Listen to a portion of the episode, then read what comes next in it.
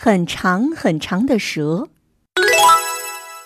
一天早晨，花蛇姑姑从山洞里钻出来，她抬头一看，说：“啊，天气真好，今天我要去玩玩。”姑姑爬呀爬呀，忽然她哭了起来。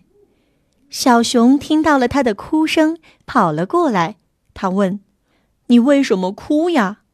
姑姑说：“我从来没有到野外玩过。”小熊觉得非常奇怪，他说：“咦，这里就是野外呀！你不是已经出来了吗？”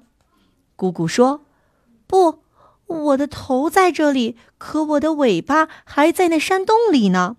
因为我的身体太长了，所以从来没有整个出来玩过。还没等我把整个身体爬出洞。”天就快黑了，小熊仔细一看，哇，真的，这条蛇真长，它的身体一直伸到远处的那座山呢。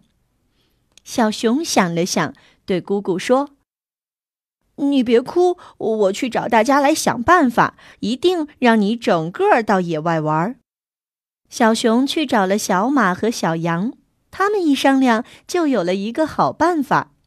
三个小伙伴沿着姑姑的身子去找那个山洞，走啊走啊，走了好半天，终于到了。啊，姑姑的尾巴真的还在这山洞里呢。第二天早上，三个好朋友拉着车来到了山洞口。姑姑，姑姑，出来玩吧！他们喊着。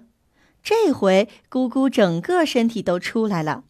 原来姑姑的身体在车上一圈一圈的盘起来，盘得高高的，像一座宝塔，再也不会脑袋在这里，尾巴在那里了。小熊、小马和小羊，他们三个拉着车，载着花蛇姑姑去野外玩了。